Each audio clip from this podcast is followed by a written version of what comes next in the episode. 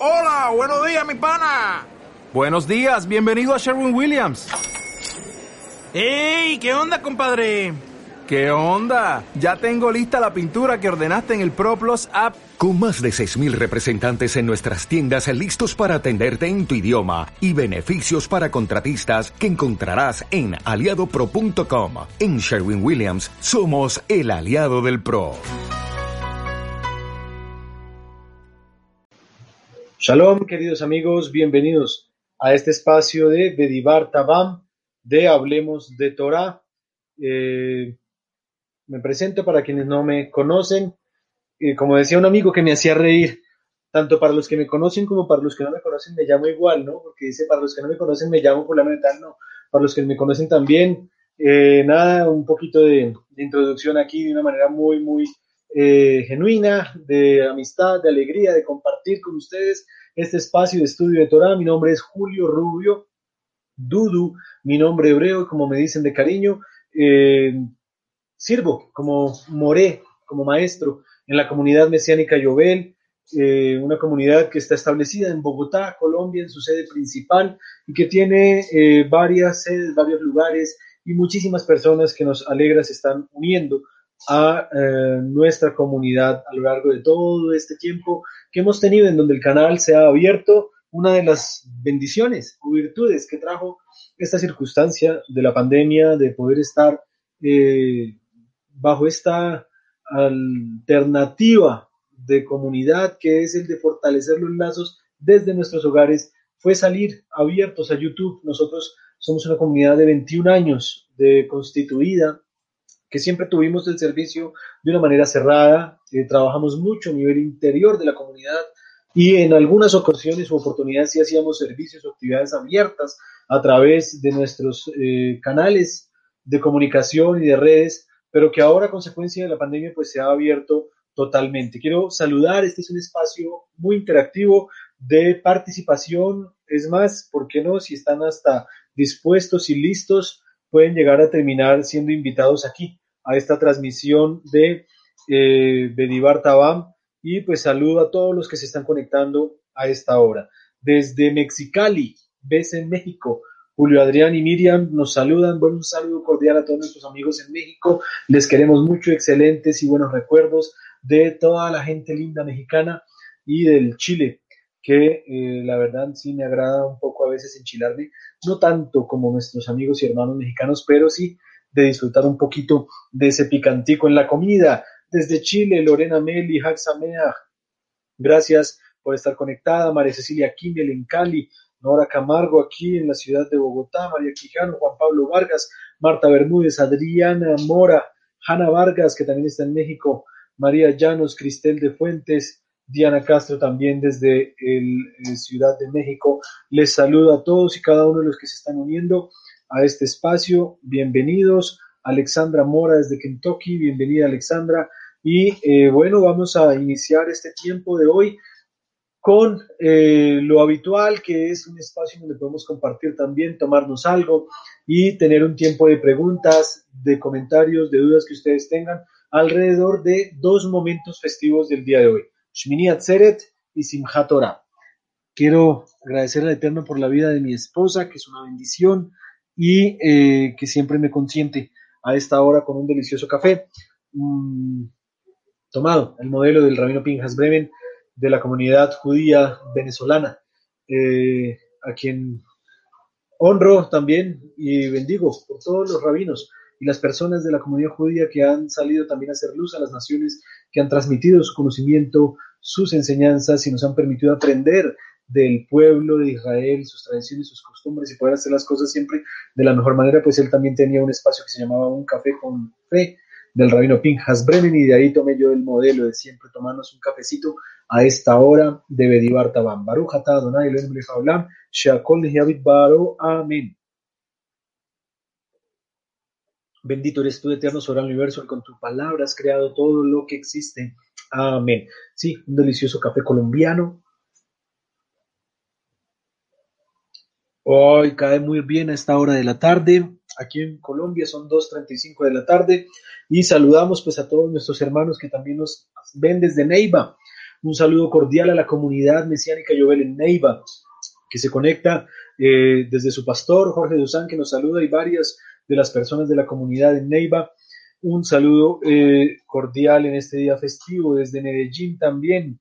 Diana Castro nos comenta que hoy comió tinga de pollo con chile chipotle. Ay, ay, ay, de ese chile que, mejor dicho, lo pone a uno como a, a escurrir allí en la nariz y empieza uno a, a, sufrir un poco con nuestros hermanos mexicanos cuando les compartíamos el ají colombiano que se llama ají. Dice, sí, es una salsita agradable, es un tema de gustos. Y vamos a estar hablando entonces de este eh, día que está eh, compartido en dos momentos especiales, Shmini Atzeret, que es bíblico, y Simchat Torah, que es rabínico. O sea, hoy tenemos un día mitad, mitad, mitad bíblico, mitad rabínico, interesante para estudiar, para aprender eh, saludando a todos los que se siguen conectando. Estamos en vivo, en directo, siempre hacemos nuestras transmisiones, aún con todos los riesgos que ello implique. Somos una comunidad que se ha decidido eh, mostrar tal cual es, natural, original, sin pregrabados, sin ejercicios de eh, videos o de, o de formatos preestablecidos, sino de hacer las cosas en el día, en el momento y en el espíritu que hay de poder transmitir y yo hablarles a ustedes sabiendo que ustedes están allí también en vivo, en directo. Si usted de repente está viendo este video ya en un momento posterior, en diferido, sepa que todos los Shabbat tenemos este espacio de 2.30 de la tarde a 3.30 hora Colombia, que es desde donde nosotros estamos haciendo esta emisión, para que usted busque y ajuste sus horarios respectivos y se pueda conectar y se pueda unir sabiendo que también hay personas que nos ven desde otros lugares. Eh, aquí sí empezó a salir el tema de la comida mexicana a relucir en el chat. Un saludo a todos los que nos ven desde Cali. También un abrazo eh, especial y festivo a la familia Perafam Kimmel. Un saludo a todos nuestros hermanos en Cali B, que tenemos que también esperar a que pase este tiempo y poder, podernos ver y compartir con ustedes. Bien, entonces vamos a entrar ya, eh, no sin antes finalizar lo que queda aquí de porque después me toca tomármelo frío. Y ya después de que empezamos, pues ya no paramos y eh, podemos aprovechar el tiempo para preguntas. Eh, sean bienvenidas sus preguntas, sus dudas o sus comentarios a través del chat. Si tienen alguna pregunta sobre Shmini Atzeret, de hecho uno dirá, bueno, ¿y ese nombre de dónde salió? Lo mismo sobre Simhat Torah, con T al final, Simhat, y hablaremos un poquito de ello, ya que en el hebreo esto se conoce como una forma constructa, es decir, está en dependencia de conectada a cuando hablamos de esa forma que en el hebreo se dice smihut. Smihut es un estado constructo cuando se está hablando de una forma posesiva. Es la alegría de la Torah. Y es curioso porque sí es como si la Torah fuera la que se alegrara.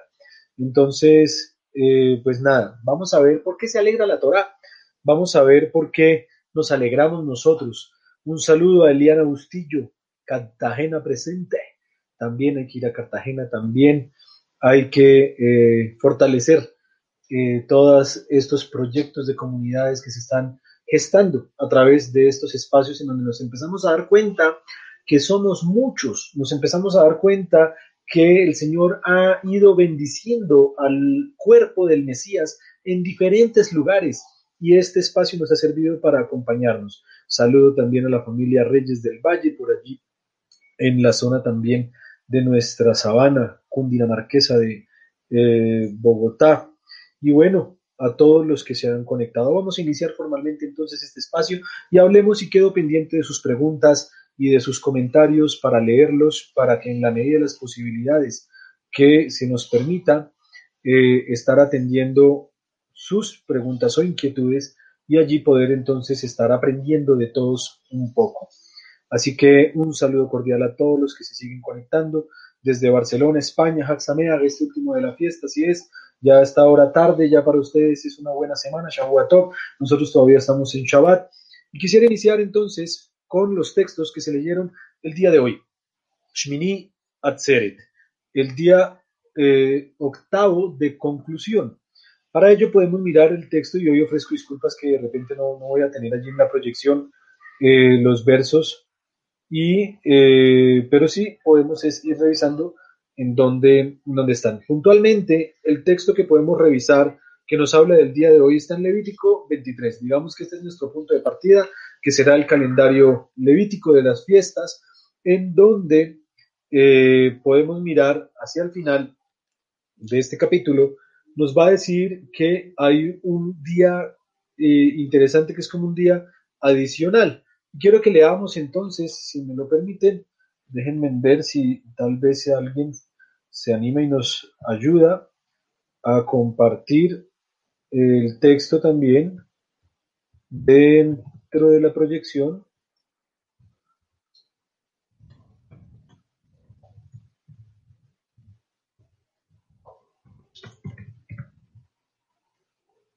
Mientras tanto lo vamos leyendo. Levítico 23 y estamos en la parte final. Y ya voy a ir atendiendo algunas preguntas que están surgiendo allí. Leamos entonces el texto en donde nos dice eh, Levítico 23. Podemos mirar desde el versículo 33, eh, que es el contexto de Sukkot. Levítico 23, 33. Baikra 23, 33. Habló Adonai Moshe y le dijo, habla a los hijos de Israel y diles, a los 15 días de este mes séptimo celebrarás durante siete días la fiesta solemne de los tabernáculos, Hag Azukot. Entonces, ¿cuánto dura la fiesta de Sukkot? Según el texto, dice allí, siete días. Habla a los israelíes, a los 15 días de este mes séptimo celebrarás la fiesta durante siete días, o sea, el día 15, el día 16, 17, 18, 19, 20 y 21 del mes. Porque dice que a partir del día 15, entonces tenemos del 15 al 21, una semana festiva de Sukkot. Y allí dice, en honor a Donai. Verso 35, el primer día habrá santa convocación, Mikra Kodesh, dice en hebreo. ¿Qué es Mikra Kodesh? Reunión santa. Ningún trabajo de siervos harán. Y como dice ningún trabajo de siervos harán, este es un eh, simbolismo, una forma característica de encontrar que es un Yom Tov.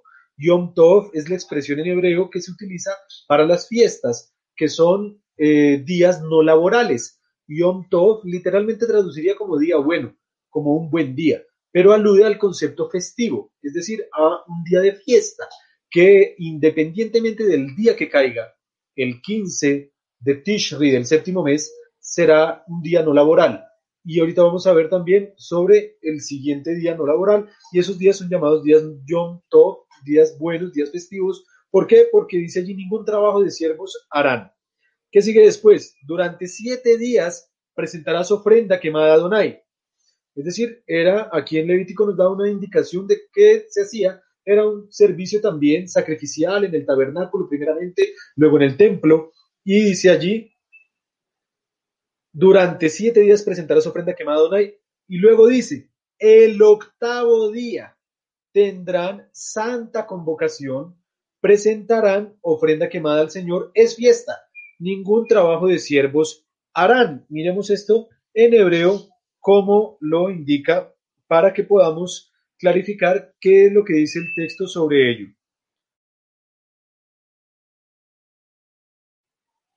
Ya estoy abriendo aquí, voy leyendo lo que dice. Una pregunta de Nelson Ollanedel dice, ¿por qué Simchat Torah diciendo que la Torah fue en Shavuot? Es una pregunta que han abordado los rabinos, ya vamos a contestarla. Y Moshe también allí creo que está contestando. Y mira, es que enseña que en Shavuot el pueblo fue obligado a recibir la Torah, pero en Simchat Torah el pueblo por voluntad propia decidió recibirla. Bien, aquí viene una, mientras abro el programa para poder leer aquí el texto directamente en hebreo del pasaje que estamos leyendo, básicamente es que hay dos momentos. Cuando tú recibes un regalo, pues recién lo recibes y no tienes la oportunidad de eh, conocerlo, de disfrutarlo, de saber qué tan bueno es, qué tan funcional va a ser para ti.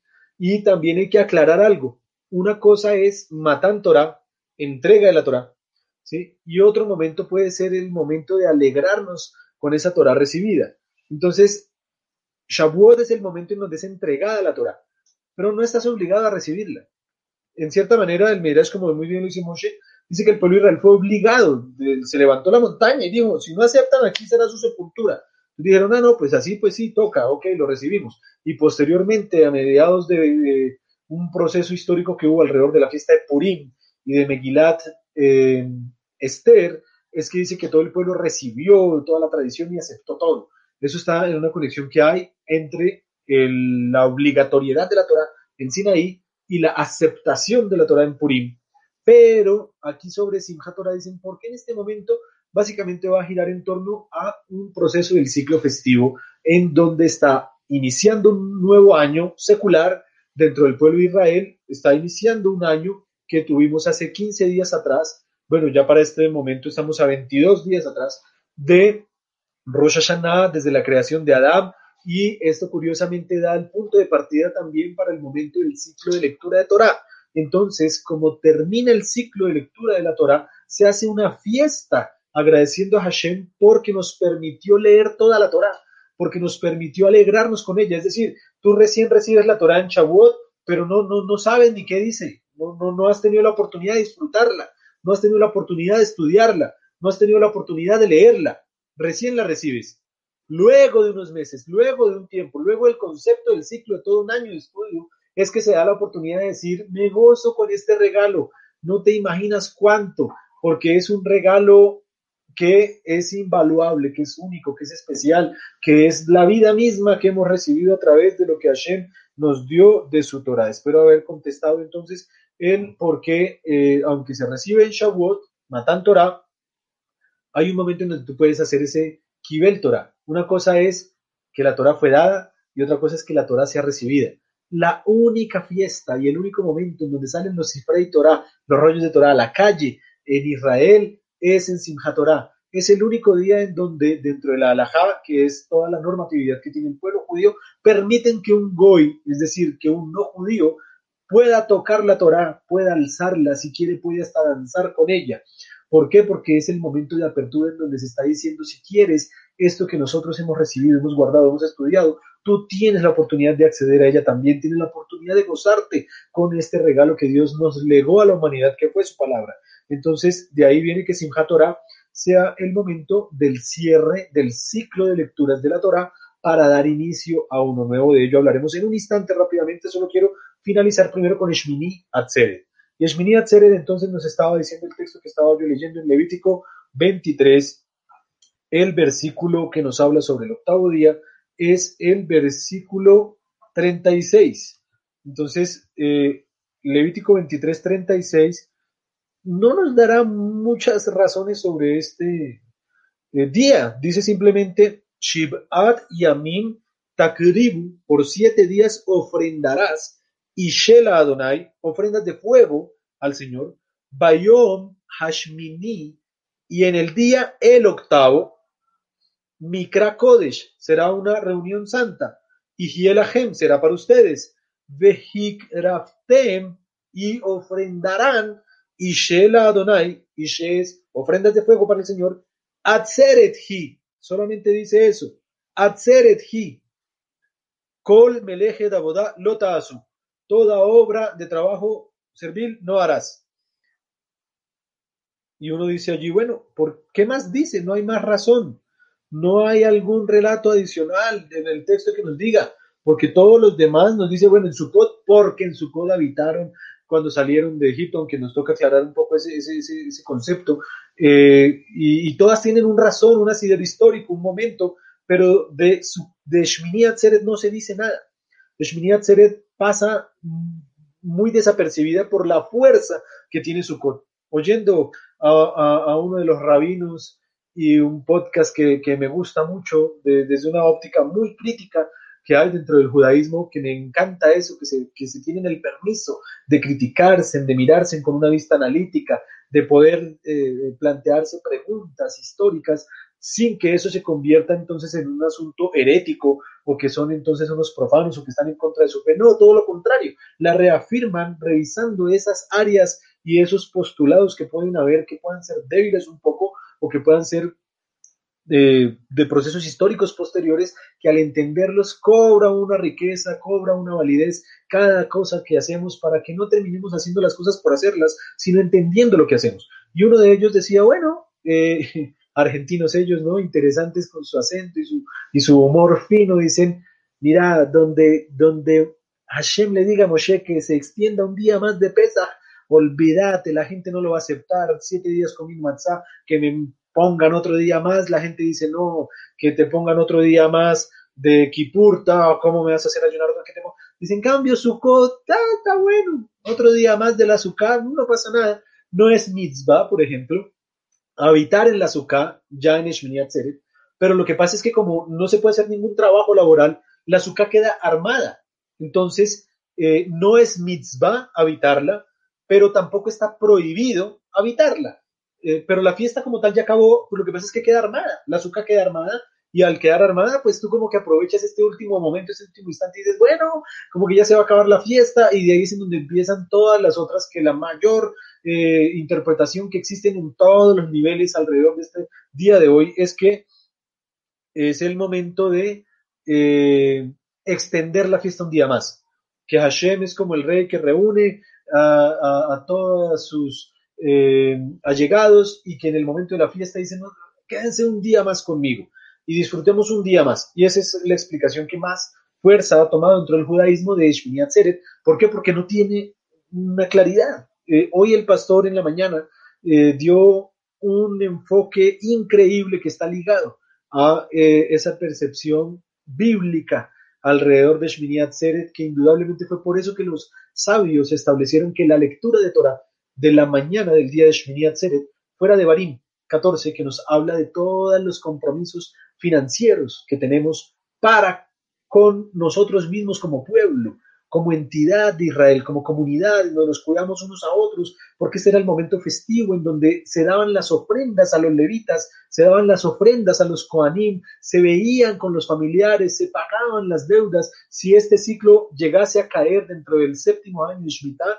pues era un año en donde se ponían a cuenta las cosas y se daba en este tiempo. En este tiempo es que se enmarcaban los ciclos de Shemitah porque el texto claramente lo dice cada siete años eh, que contarás y demás. Esos siete años giran en torno al ciclo agrícola y ese ciclo agrícola hace un corte en este momento. Y por eso es que en este momento se considera que empieza un año. Y por eso el Yobel, que es el ciclo de siete veces siete años de estos años de remisión de Shemitah, era anunciado en Yom Kippur. Es decir, justo unos días atrás, porque estamos en este proceso y en este momento de inicio del proceso agrícola, en donde se daba ya un momento de cierre de cosecha, se cerraba el año, se cerraba la caja, por decirlo de algún modo, y se oraba porque venía todo el tiempo, ahorita empieza el tiempo de lluvias, y es el tiempo en donde todo lo que se siembra se espera que dé la cosecha adecuada unos meses más adelante en la primavera. Sobre el podcast es el de PLF, PLF del rabino Uriel Román, rabino de eh, una comunidad judía en Nordelta, en Argentina. Excelente, tuve la oportunidad de conocerlo, de, hacer la clásica colombianada, de tomarme la foto al lado del rabino, que me firmara su libro. Y cuando él vino aquí a Colombia, tuve la oportunidad de cruzar un par de palabras con él y de dar también un mensaje interesante desde el mesianismo. Moshe también ha estado muy cercano a este rabino y es interesante ver cómo desde el buen testimonio que hemos podido desarrollar como mesiánicos, nos ven con respeto, nos ven con unos ojos diferentes y eh, nos permiten participar, compartir mucho con ellos, escribir, interactuar y eh, yo en lo personal gozarme un montón porque me gusta esa vista crítica que hacen de su propio judaísmo para poder engrandecer y aprender sobre la tradición recibida y no simplemente con los ojos cerrados eh, aceptar de una manera dogmática sin que eh, mm, nada, digamos, lo pueda contradecirse ni decirse o pensarse porque estarías tú siendo un hereje, estarías tú yendo en contra de la autoridad, etcétera, que muchas veces es el escudo ante la no respuesta a la fe, que en muchas circunstancias se da y es muy peligroso. Si a usted en el lugar en donde está le dicen que no pregunte tanto, que, que, que, tenga cuidado, que no sea tan rebelde, que no ponga en tela de juicio eh, lo que está allí diciendo X o Y persona, etcétera, pues que se le prendan los bombillitos y las alarmas, porque si algo nos dio el Eterno a través de la Torah, que hoy conmemoramos y celebramos la finalización del ciclo de Torah es precisamente ser un pueblo pensante, un pueblo capaz de leer, de entender, de tomar una postura, una posición alrededor del texto, alrededor de la historia, de la tradición, y más nosotros que nos estamos acercando desde un contexto ajeno que éramos al pueblo de Israel, a sus tradiciones, a sus fiestas, y ahora hacerlas de una manera adecuada. Muy bien, seguimos allí contestando algún comentario de relación entre Shmini Atzeret y la Parashá Shmini.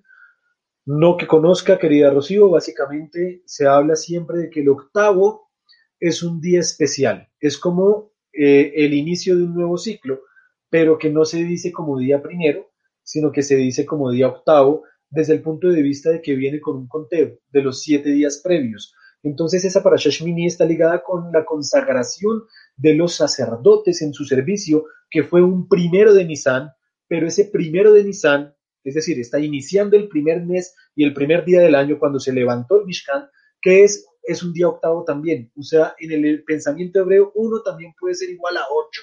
Es decir, que el concepto del ocho es ligado al concepto de un nuevo inicio, de un nuevo comienzo. Por eso está la semana con siete días y el octavo día es también el primero. ¿Por qué? Porque ese octavo está dando inicio a un nuevo ciclo. Y es lo que se refiere en el texto bíblico. Dice, ese octavo será de Atzeret, de asamblea. Y entonces lo curioso es que el Señor dice, bueno, venga, los reúno. Y después de que están reunidos, surge la pregunta, ¿qué hacemos aquí? ¿Cuál es el propósito de esta reunión? Eh, ¿Por qué quieres que estemos un día más? Bueno, la estamos pasando chévere, eh, decimos aquí en Colombia, la estamos pasando alegre, muy bien, pero, pero ¿cuál es el propósito? Y ahí es en donde viene una explicación muy interesante con la que quiero cerrar el tema de Shmini Atzeret y pasar a Simchat Torah. Shmini Atzeret.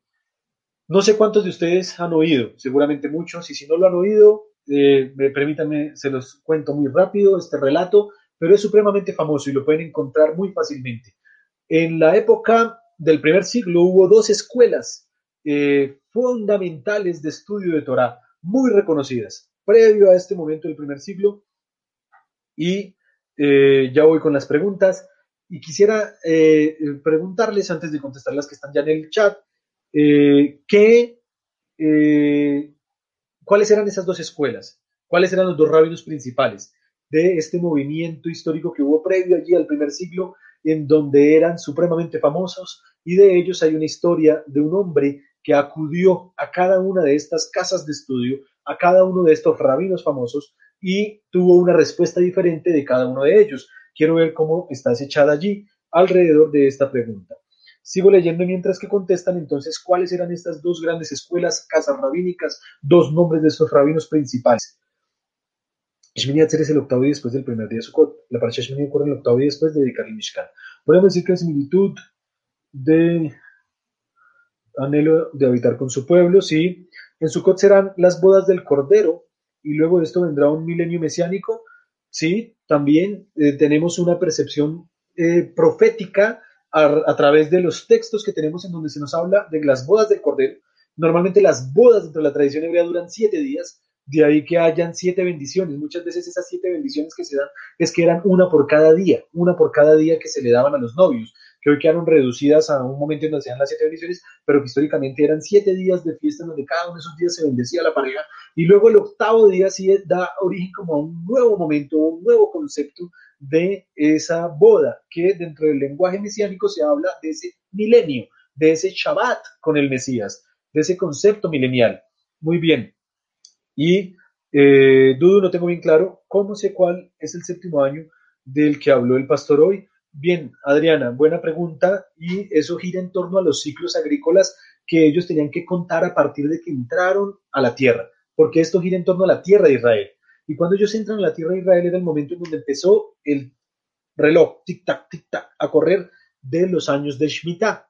Esto lo podríamos mirar en mayor detalle Hoy se escapa un poquito de la temática, pero solamente te respondo muy rápido en relación a cómo es ese ciclo de siete años y es, en el momento en que ellos entran en la Tierra, empieza un conteo de años. Y ese conteo de años nos va a llevar a que cada siete años, el séptimo año se conoce como año de Shemitah.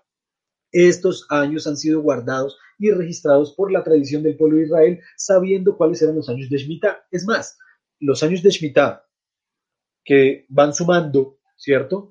Años para Yobel porque cada siete años, supongamos, entraron a la tierra, al cabo de siete años era el primer año de Shemitah, luego otros siete años, segundo año de Shemitah, vamos 14, y así sucesivamente en patrones de a siete, vamos a llegar hasta el año 49, que nos va a dar un año de Shemitah previo a un año de Yobel. Entonces tenemos el 49 y el 50, dos años juntos que eran un año largo, por decirlo de algún modo, de, de confiar en Hashem, de no trabajar, de dejar que la tierra tuviera descanso. Y Allí tenemos entonces esta percepción de que el 50, que era del año de Yobel, nunca, nunca se registró históricamente por el pueblo de Israel como un año de Yobel, no se guardó nunca.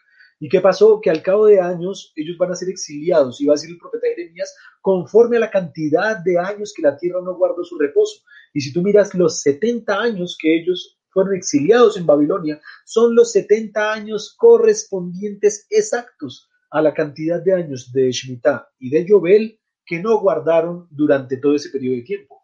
Entonces, ellos sí tenían muy claro el ciclo de años de Shemitah. La comunidad Yobel, desde hace unos años atrás, respetando y conectando un poquito ese ciclo que existe, hasta el día de hoy existe, y se sabe cuándo es un año de Shemitah, por eso empezamos a hacer unos comentarios de la Torah acorde a la Liyah, porque en, la lectura de Torah de los, de los sábados de Shabbat hay siete lecturas.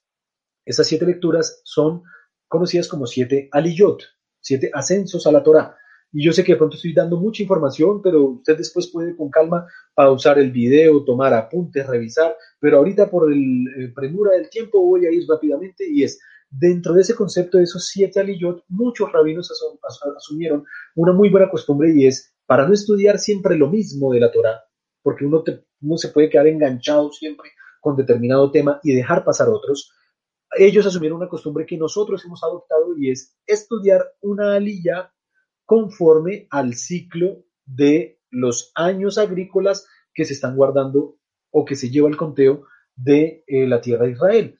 Por eso, este año que ya está eh, concluyendo y por el ciclo que vamos a iniciar, concluyó la quinta aliyah. ¿Qué quiere decir eso? Que estamos en el quinto, estábamos en el quinto año de ese ciclo de siete años. Este año que inicia, Besrat Hashem, con la ayuda del Señor, este su servidor estará compartiendo esos mensajes de la sexta aliyah. ¿Por qué vamos a estar hablando de la sexta aliyah en esos mensajes? Porque 5781, este año que acabo de empezar, esta para Bereshit que viene el próximo sábado, hace parte del sexto año, sexto año de los ciclos de Shemitah. Eso nos lleva a que el 5782, es decir, 2021 final y 2022 sea un año de Shemitah. De ahí viene, y ahí le contesto yo entonces a Adriana Lucía sobre el concepto de esos años, de ese ciclo, porque es que sobre ese ciclo también es que se daban y se distribuían las ofrendas, el tercer año, el sexto año, etcétera. Es un concepto bastante, bastante interesante. Y lo que hizo el pastor esta mañana me parece algo hasta profético que seguramente no nos habíamos fijado en ello y hasta ahora estoy cayendo en cuenta, y es que el sexto año para quiénes eran los diezmos. A ver, recuérdenme aquí los eh, sabios que están en el chat, los estudiosos que ya vi que también contestaron sobre las escuelas de Gilel y de Shammai. Muy bien. Eh, aquí estoy viendo quién fue el primero que contestó. Nehem, bien. Bueno, Moshe, tenía que ser el primero. Luis Fernando Restrepo también, Gileli Shamay, Cristel, Gileli Shamay, Efraín, eh, Marisol, María Teresa Chantrain, Eliyahu. Eh, muy bien, muy bien, Pastor Henry. Todos contestaron muy bien. Eh, Gilel y Shamay, dos grandes sabios, como no los ha habido en el referente de la historia del pueblo de Israel, particularmente por su tensión. Ellos se la pasaban como peleando, si quisiéramos verlo de esa manera, en la interpretación de la Torah. Si uno decía que era blanco, el otro decía que era negro. Si uno decía que era A, el otro decía que era B. No solo por llevarse la contraria, sino por generar una tensión muy positiva que se requiere dentro del estudio de la Torah.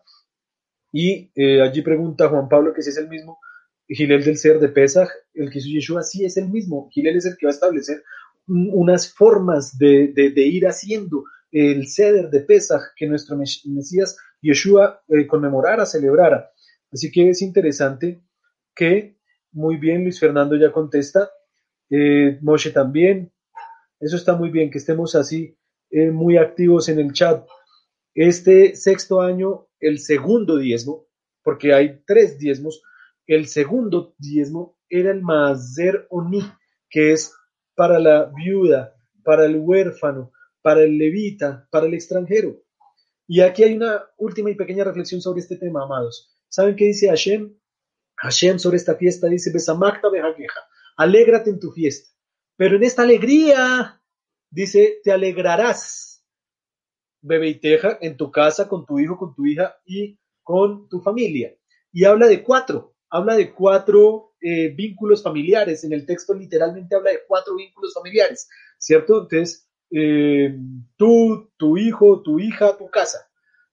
Y luego dice que también te debes alegrar o unir en esa alegría a eh, la viuda, el huérfano, eh, el pobre y el levita, ¿sí? Que es también como el extranjero.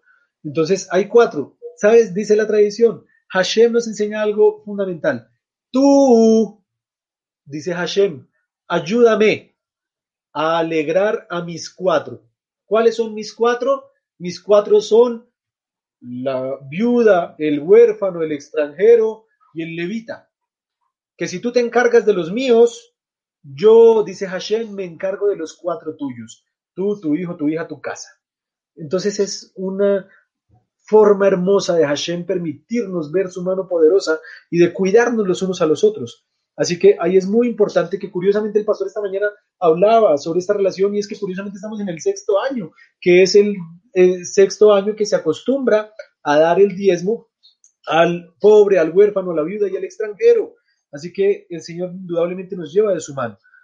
Ahora, volviendo a la historia de Gilel y Shammai, eh, permítame un segundo, sigo leyendo rápidamente. Shalom, Shini es el octavo día, pero es el primero representa el milenio, y si en ese día fue circuncidado el Mesías, fue el día en que se anunció el nombre de Yeshua al mundo. Así es, indudablemente, esto es una aseveración más de fe, es una aseveración más de pronto enfocada en la percepción festiva que tuvo la vida del Mesías, porque no tenemos ningún otro asidero solamente que la fe de que eh, sabemos que nació en Sukkot, sabemos, y eso lo, corroboramos, y, y, pude compartir con ustedes la semana pasada varios argumentos para demostrar que Yeshua nace en Sukkot. Lo que no sabemos es en qué día. Ahora, personalmente empieza esa convicción de decir, pues si la vida del Mesías ha estado marcada por todo el ciclo festivo, seguramente que nació el primer día para que el octavo día fuese circuncidado y es el día también de la consagración al pacto, de lo que implica este día, que es tener una identidad, porque hasta el octavo día un hijo de Israel no tiene nombre,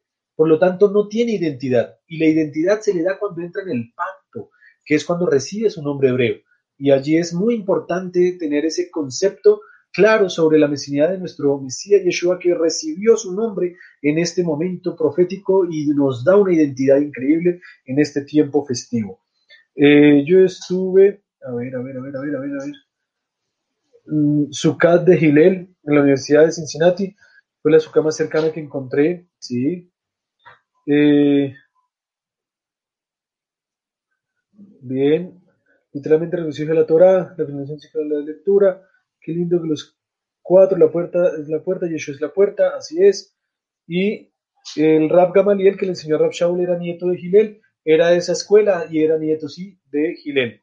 Bien, entonces se acerca un hombre a la casa de Shammai y a la casa de Gilel, con una explicación curiosa que nos da el relato del Talmud que quería que le explicaran la Torah mientras él estaba parado en un pie. Y la respuesta de Shammai fue que lo sacó a palo. Dijo, fuera de aquí, ¿cómo se te ocurre? Eso es imposible. Y se dice que Gilel le contestó, amarás al Señor tu Dios con todo tu corazón, con toda tu alma, con todas tus fuerzas, y amarás a tu prójimo como a ti mismo. Esa es toda la Torah. Lo demás son comentarios, ve y estudialos. Eso es muy importante. Gilel le dice, ve y estudialos. Es decir, si quieres que te explique la Torah mientras estás parado en un pie, pues son estos dos ejes fundamentales, pero todo el resto tienes que estudiarlo, no es solamente quedarte con eso, tienes que trascender al estudio de amar al Señor y de amar al prójimo. ¿Cómo lo hago? Pues a través del estudio de la Torah. Y de allí viene una explicación interesante y es que hay rabinos que dicen, aquí hay que leer esto de otra manera. Y es lo siguiente, ¿cómo se conoce bíblicamente a las tres fiestas? ¿Cómo se le llama a las tres fiestas de peregrinaje? ¿Cómo se le dice en la Torá? Vamos a mirar a ver quién es el primero que nos contesta, quién está activo allí en el chat, que están hoy todos supremamente participativos. Y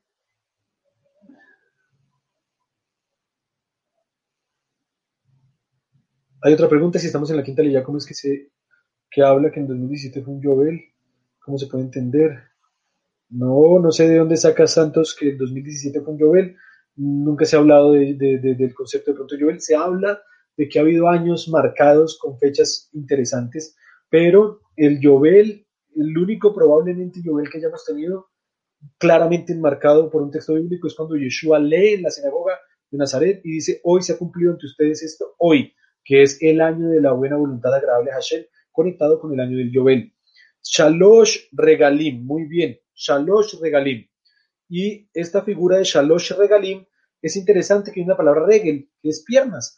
¿Por qué? Porque tocaba subir eh, a pie, tocaba hacer el peregrinaje, por más de que fueras el más rico y poderoso y tuvieras muchos camellos o burros o cualquiera sea el, el vehículo de aquel entonces, cuando llegabas cerca a Jerusalén, te tenías que bajar y por tus propios medios caminar hasta llegar al templo de Jerusalén a la fiesta de peregrinaje. Y de ahí que bíblicamente se les llame Shalosh Regalim. De aquí los rabinos sacan una interpretación hermosa, y es que Shmini Atzeret es una fiesta independiente. Shmini Atzeret es una fiesta que no está dentro del esquema festivo de Sukkot, sino que es una fiesta aparte. Y empezaron a llamarla la fiesta aparte, la fiesta independiente. En hebreo, esto, si estamos hablando de los Shalosh Regalim, este concepto de este Shalosh Regalim es Pesach, Shavuot y Sukkot. Pero Shmini Atzeret no es Sukkot. Shmini Atzeret es Shmini Atzeret. Entonces, ¿saben cómo le empezaron a llamar dentro de la tradición? Regel Ahat. Un pie aparte, como un pie. Entonces hay una nueva interpretación de este Midrash famoso, de esta lectura que hay, de esta tradición que hay en el relato de cuando este hombre le pide a Gilel y Shammai que le explique la Torah sobre un pie. No es solamente el concepto de que mientras estoy parado en un pie, como quien hace maromas a ver mientras tú eh, me explicas la Torah a ver si yo puedo estar parado en un pie. Una interpretación que hay de esto es explícame la Torah de la fiesta que es independiente de la fiesta que es una sola aparte. Y esa explicación sobre esa fiesta que es una sola aparte, regla hat sobre un pie, ¿cuál fue? La de ama a Hashem y ama a tu prójimo. Este es el momento en donde podemos demostrarnos el amor los unos a los otros, en donde tanto el rico como el pobre habitaban juntos, probablemente una misma suká en el templo. Estaban juntos en un mismo lugar, podían compartir juntos y fue el mensaje que categóricamente el pastor esta mañana establecía y por eso fue la lectura de Torah de Shmini Atzeret de Devarim 14 que habla sobre las ofrendas festivas y sobre el momento del ciclo de cuidar del pobre, del necesitado. Así que este es el mensaje de Shmini Atzeret, que es de Ahaftá, de Kamoja, ama a tu prójimo como a ti mismo. Es el momento de cuidarnos los unos a los otros, es el momento de que se sella todo aquello de lo que se estaba clamando y esperando sobre el momento de eh, llegar al cierre. Algunos rabinos afirman y dicen que hasta el día de hoy todavía es la oportunidad de invocar a Hashem y clamar para que todo decreto, para que todo aquello que empezó 22 días atrás, ¿cierto? Con eh, el anuncio de Yom Teruah, de las trompetas del día del juicio, ¿sí? Que llegara hasta Yom Kippur, que es cuando se sella el decreto, dicen que se extiende en su misericordia hasta este momento, para que podamos clamar a Hashem, aún todavía como se dice, ya no es mitzvah, no es mandamiento habitar en la sukkah, pero ya que está ahí, ya que no la hemos desbaratado, pues Hashem permítenos un último momento, clamar por este último instante en donde estamos allí en este momento de encuentro con el rey. Yo me acuerdo en algún momento que quería yo hacer algunas de esas solicitudes o preguntas que son un poquito de jutzpah, que, me juzgan a veces, que yo aprovecho ahí la circunstancia o el momento para hacer esos, esos, esos lances, esas, esas preguntas, esas cosas, en donde en algún momento yo le dije al presidente de la comunidad judía aquí en Colombia, cuando tengan una Torah para la Genizá, la Genizá es el lugar donde se entierran, ¿por qué no piensan en nosotros? Y él se rió Y mi hermano decía, ahí está pintado él siempre pidiendo, siempre buscando. Y yo dije, bueno, lávalo, ¿por qué no? Estoy aquí, tengo la oportunidad de estar con el presidente de las comunidades judías en Colombia, estábamos en una mimuna y eh, muy íntima, una reunión solamente con, con, el embajador de Israel, el presidente de las comunidades judías y nosotros. Fue un, regalo hermoso que Hashem nos dio de cierre en algún momento de la festividad de Pesach. Y allí pues yo aproveché para decirle, venga, eh, ¿qué hacen con las toradas? ¿Por qué no nos permiten una? No teníamos todavía torá. Y este hombre dice, eh, dude, si hay algo en que como comunidad deben esforzarse y esmerarse en tener, es en que entre todos construyan la posibilidad de adquirir su Torah. No les quites la bendición a la comunidad de dar, de aportar para su propia Torah, porque si es regalada no lo van a asumir de la misma manera. Y eso entró aquí taladrándome y lo vi de una manera increíble. Yo dije, wow, qué consejo. Y fue cuando empezamos a gestionar todo el proceso para llegar, que llegase una Torah. Ya estábamos cotizando alguna Torah cuando se da la oportunidad de que el rabino eh, Shapira ah, promueva esta iniciativa de traer un Sefer Torah y abre este espacio para donar, en donde la gran mayoría de la gente de la comunidad Jovel donó y donó mucho más allá de lo que estaba proyectado y por eso se pudo comprar una Torah un poco mejor de lo que se estaba proyectando y cada uno de los aportes que dimos, que el Señor nos permitió dar a cada uno de los que dimos en aquel momento, generó que pudiésemos entonces entre todos construir ese concepto de comunidad, de traer las cosas que requerimos. Pero hay cosas en donde eh, podemos aprovechar ese momento, esa oportunidad. Entonces el rabino Goldsmith en algún momento también nos decía, ya que, ese es el ya que ya que está aquí, señor rabino, ya que está aquí, ¿por qué no tal cosa? ¿Por qué no tal otra? Este es el día del ya que. Ya que estamos aquí, Señor, que todavía estamos en fiesta, ¿por qué quisiste que nos quedáramos un día más? Permítenos entonces y poder acudir a Él con un corazón genuino y sincero y decirle de qué tenemos necesidad. Él ya lo sabe, pero es como un padre que busca que te comuniques con el que le hables, que abras tu corazón. Este es el tiempo. Así que esta es una invitación interesante que eh, hoy les hago. No dejen que termine Shmini Atzeret sin el ya que es la oportunidad que tengas delante de Hashem. Porque en el texto pues, no nos brinda nada más, solamente era un día extensivo de la fiesta. ¿Qué pudieron hacer en Israel?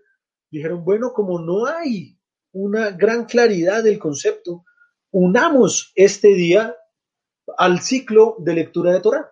Y el ciclo de lectura de la Torah quedó establecido para que en el cierre de Shmini Atzeret, tal cual como lo hace en Israel, y aquí le voy eh, contestando también, creo que a um, Luis a Fernando, que preguntaban por qué dos días, ya reviso en el chat.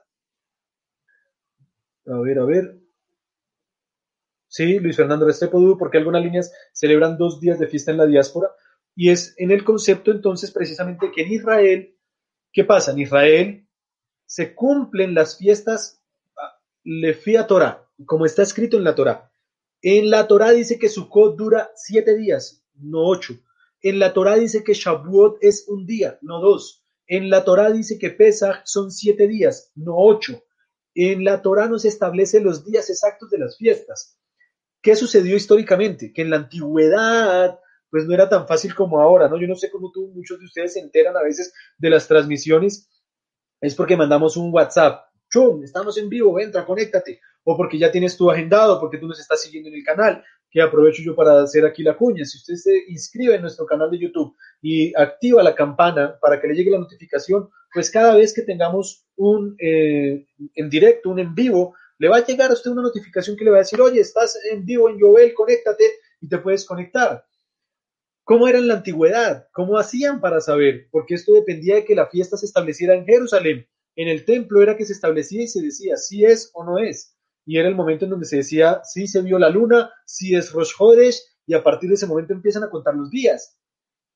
La comunidad de la diáspora no tenían Twitter, ni Telegram, ni WhatsApp, tenían que esperar a que llegaran los mensajeros, pero ellos hacían un cálculo aproximado ellos sabían o calculaban y decían, la luna nueva cayó y esperaban que la hubiesen visto en Jerusalén de la misma manera y ellos decían, tal día fue Rosh Hodesh y empezaban su conteo y cuando llegaba el momento de la fiesta tenían dos días festivos para eh, atinarle a alguno de los dos como el día adecuado. Entonces en la diáspora, fuera de tierra de Israel, celebraban dos veces el Seder de Pesach, celebraban dos veces el Año Nuevo, celebraban dos veces Shavuot y celebran hasta el día de hoy dos veces cada una de estas fiestas que les digo. El único que sí no celebran dos veces es Yom Kippur. Entonces eso es curioso porque no, como nos vamos a extender en un ayuno, no sé si es el día que es y esperemos que así sea y así quedó. Pero ese segundo día de la diáspora, Eshnei Yemei Geluyot, el segundo día de la diáspora del Galut, nosotros como comunidad Yobel nunca lo tuvimos a bien celebrar o conmemorar porque es un mensaje equívoco de extender o de perder la fuerza que tiene el día que es la fiesta. Y ya hoy día tenemos todos los recursos y todos los mecanismos para saber qué día es la fiesta y no estamos a la espera de que nos llegue el mensajero desde Jerusalén diciéndonos si es o no es la fiesta. Ya se sabe, basta ya con un instante para ver cómo publicaba el Instituto del Templo el Rosh Hodesh de este séptimo mes, el día y la hora exacta en que nosotros estábamos todo el mundo conmemorando el Rosh Hodesh de Tish, el inicio de este 5781. Entonces, por eso la comunidad Joel, sobre todo en que conmemoramos este momento único, histórico, que Rab Shaul también en Corintios nos va a decir, cada vez que hagan esto, están recordando la muerte del Mashiach y le están anunciando, no puede ser un asunto de dos días. Yo no puedo hacer eso un día y al otro día volver a hacer lo mismo. Yo no puedo, yo no puedo perder la fuerza espiritual que hay en lo que la Torah estableció. Entonces, por eso la comunidad Yobel celebra las fiestas como se celebran en Israel. Y en Israel es solo un día. En Israel hoy es Shmini Atzeret y hoy a esta hora ya están danzando en la calle con la Torah. Así tal cual como lo haremos nosotros en unas horas. Entonces, por eso nosotros no tenemos dos días de festividad y allí es en donde estamos eh, conectando de pronto un poquito en los tiempos. ¿Qué hicieron los sabios entonces? Eh, conectar una celebración para darle fuerza a Shuni Atzeret. No sabemos por qué estamos un día más. Entonces, interesantemente dijeron, bueno, démosle fuerza a esta festividad, a este día más, aprovechando que estamos todos reunidos y eh, que Hashem cada siete años nos ordenó hacer el Akhel, que es reunir a todo el pueblo y que el rey leyera la Torah, pues dijeron, está conectado el tema de leer la Torah, de que la gente eh, eh, se una a este concepto y por qué no entonces hacemos que el ciclo de Torah parta a partir de este momento. Entonces de ahí ya conecto yo el con Simchat Torah. ¿Qué es Simchat Torah? Una celebración que la tradición estableció desde eh, más de dos mil años atrás, en donde empezaron a fortalecer el concepto. Ahora, no hay registros antiguos de la época de Yeshua sobre ello. Los registros más cercanos que se van a tener son alrededor del siglo IX, el siglo X, eh, estamos hablando del año 800-900, en donde ya se establece formalmente Simchat Torah. Entonces, es una tradición a la que nos unimos al pueblo de Israel, que no es negativa para nada, que todo lo contrario es un ejercicio muy positivo, que interesantemente el ciclo de Torah que se manejaba en Eretz Israel era de tres años, el ciclo de Torah que se manejaba en la diáspora, eh, en, en Babel, en Babilonia, los judíos que estaban allí establecidos, era de un año, pues tomó más fuerza el ciclo de un año, tomó más fuerza el ciclo de que esto se hiciera cada año y por eso cada año en este momento se conmemoraba que se terminaba la lectura de la Torah y que se empezaba inmediatamente. Y esto generó que el judaísmo eh, buscara estar en unidad y los que lo hacían en tres años eh, se dieron, aceptaron y dijeron está bien, tres años de pronto es un ciclo muy largo, podemos perder ese, ese, ese ritmo, esa rigurosidad de hacerlo y mejor hagámoslo en un año. Por eso es que eh, se pierden eh, digámoslo en el buen sentido de la palabra, muchas parashot, es decir, eh, se, se, ordenan de una manera nueva, porque si yo estoy leyendo de Génesis a Deuteronomio en tres años, pues voy a tener muchísimas más porciones que si yo leo de Génesis a Deuteronomio en un año. Estoy leyendo lo mismo, pero lo que pasa es que en un ciclo pues son muchos más cortas porque tengo que llenar muchos más espacios y en el otro pues son un poquito más largas porque son en un año. Espero me esté entendiendo esta comparación. Básicamente para que me sea claro es el ciclo de Torah de tres años tenía 150 porciones, 150 parashot. Habían 150 porciones. Esto también nos deja saber que había 150 aftarot, 150 lecturas de los profetas. En el momento en que se reduce el ciclo a solamente 54 porciones, pues van a sobrar 96 Aftarot. ¿Me está entendiendo? ¿Por qué? Porque pues ya ahora, pues eso ya, ya escojamos cuáles que vamos a leer. Y por eso es que hay un momento de las Aftarot en que venimos leyendo juiciosos todos los pasajes de Isaías, Isaías, Isaías, Isaías. Y cuando de repente llegamos a Isaías 53, ya no se lee, se leía como Aftará. Cuando llegamos al famoso pasaje que leyó Yeshua, como Aftará, según Lucas, en donde dice que le dieron el texto del profeta y él leyó eso en una Aftará. Esa Aftará hoy día ya no se lee. ¿Por qué no se lee? Porque fue de las que se perdieron, en el buen sentido de la palabra, cuando se pasó el ciclo de 150 porciones a 54 porciones. Hoy día nosotros hacemos un ciclo de un año. Eh, gracias, Moshe. Desde el 589 de la era común hasta el 1038 es cuando se combina Simchat Torah y Shmini Atzeret, es decir, la época de los Geonim, pero estamos hablando que los registros finales y cuando ya se establece es para mediados del siglo 9-10, que ahí es donde está la 1038 aproximadamente, es decir, hace mil años es que se viene haciendo este ciclo ya de un año oficialmente dentro de todo el judaísmo, todas las corrientes, tanto en Israel como en la diáspora, un ciclo de Torah anual. ¿Qué es bonito conmemorar o, o indicar? ¿Cuánto es que les dije que duraba el ciclo de Torah? En la tierra de Israel? Tres años, así es, tres años. ¿Cuánto fue que duró el ministerio de Yeshua? Exactamente un ciclo completo de Torah. Nuestro Mesías, en su ministerio abierto y público, hizo todo un ciclo completo de Torah. Y esto nos deja ver cómo él cumplió y estuvo para allá tras para allá, porción tras porción, dando la correcta interpretación de la Torah, para mostrarnos cómo podíamos vivir conforme a la palabra, a lo que en ella está escrito, al testimonio que nos dio de guardar y de vivir la Torah. Así que esto es algo hermoso y eh, para resaltar. Hay otra pregunta, los guionim. Dentro de la tradición judía hubo momentos históricos en donde estaban los hombres de la gran asamblea, después de los hombres de la gran asamblea, vinieron eh, hombres muy sabios, profetas, grandes eh, rabinos, y van a venir momentos históricos en donde están los eh, Tanaitas, los Amoraim, los Geonim, y son procesos, digámoslo, históricos que han tenido el pueblo de Israel.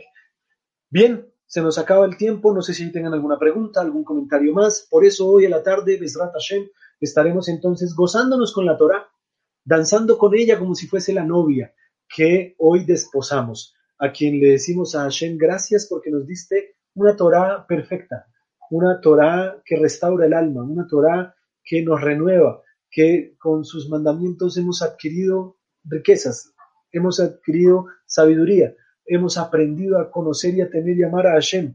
Y allí es en donde podemos eh, ver y gozarnos con lo que la Torah del Eterno nos ha permitido ahora acercarnos. Así que esa era la reflexión del día de hoy. No sé si haya eh, algún comentario, no sé si hay alguna pregunta eh, y eh, que nos dispongamos entonces para el servicio de la tarde del día de hoy, que sea un Simchat Torah especial, ¿sabes? De pronto tú dices, no, pero yo, como la Torah, no, no tengo una Torah, Basta con que tengas una Biblia en tu casa, a la cual te puedas aferrar y decirle a Hashem, Ma ahafti torateja, cuánto amo yo tu ley, en ella medito día y noche. Si es verdad, meditas día y noche, si eh, dice el texto, no se apartará de tu boca este libro de la Torah, día y noche meditarás en él, lo estás haciendo. Este texto dice, tabam beitejo Hablarás de ella cuando estés sentado en tu casa, cuando vayas por el camino. Al acostarte, levantarte, se las enseñarás a tus hijos. Que hagamos eso en este día, en este tiempo. Que, que, que, podamos hacer un compromiso, Señor, hoy que comienza un nuevo ciclo, pueda yo leer con el corazón dispuesto tu palabra, estudiarla, aprenderla. Así que eh, espero pueda ser de bendición este tiempo. Eh, me preguntan sobre si eh, que suelen ser muy reservados, suelen salir como en Hanukkah, solo salen en Eretz Israel. En Eretz Israel es muy típico encontrar que sacan las Torot a la calle, eh, que permiten danzar sin ningún inconveniente, que permiten tocar la Torah, que te permiten danzar.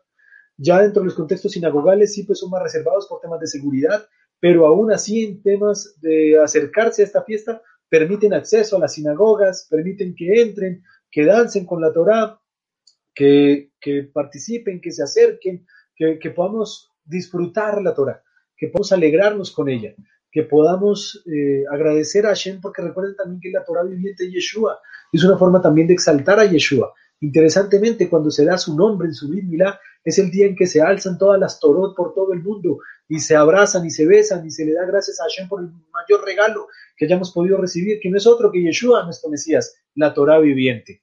Muchas gracias a todos, muchas bendiciones. No se hace Yiscor, eh, ya se hizo, se hace en Yom Kippur. Eh, y bueno, creo que eh, hemos llegado a nuestro final. Mm, esta fiesta en Israel, igual ellos están, tenemos que orar por Israel, está difícil la circunstancia, pero están mirando cómo y de qué manera pueden hacer las celebraciones, cómo y de qué manera las familias en sus casas pueden gozarse. Hashem envió a todo el mundo a las casas. Que sea una fiesta en tu casa. Danza hoy con tus niños, con la Biblia, con la Torah. Trae rápido, hijo, la Torah que tú tienes de, de juguete ya. Hijo, él está ya distraído. Tú, tráeme la torada de juguete. Rápido, rápido, rápido.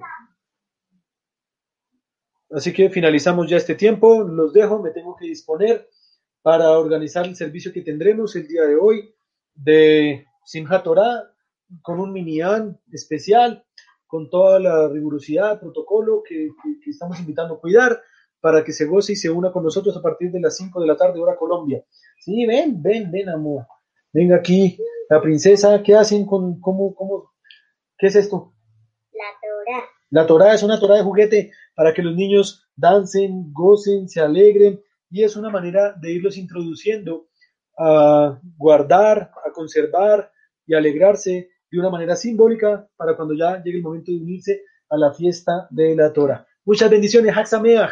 Leitraot, bendiciones, Aksameach para todos y un Shabbat Shalom, muchas, muchas bendiciones. A todos, muchas gracias.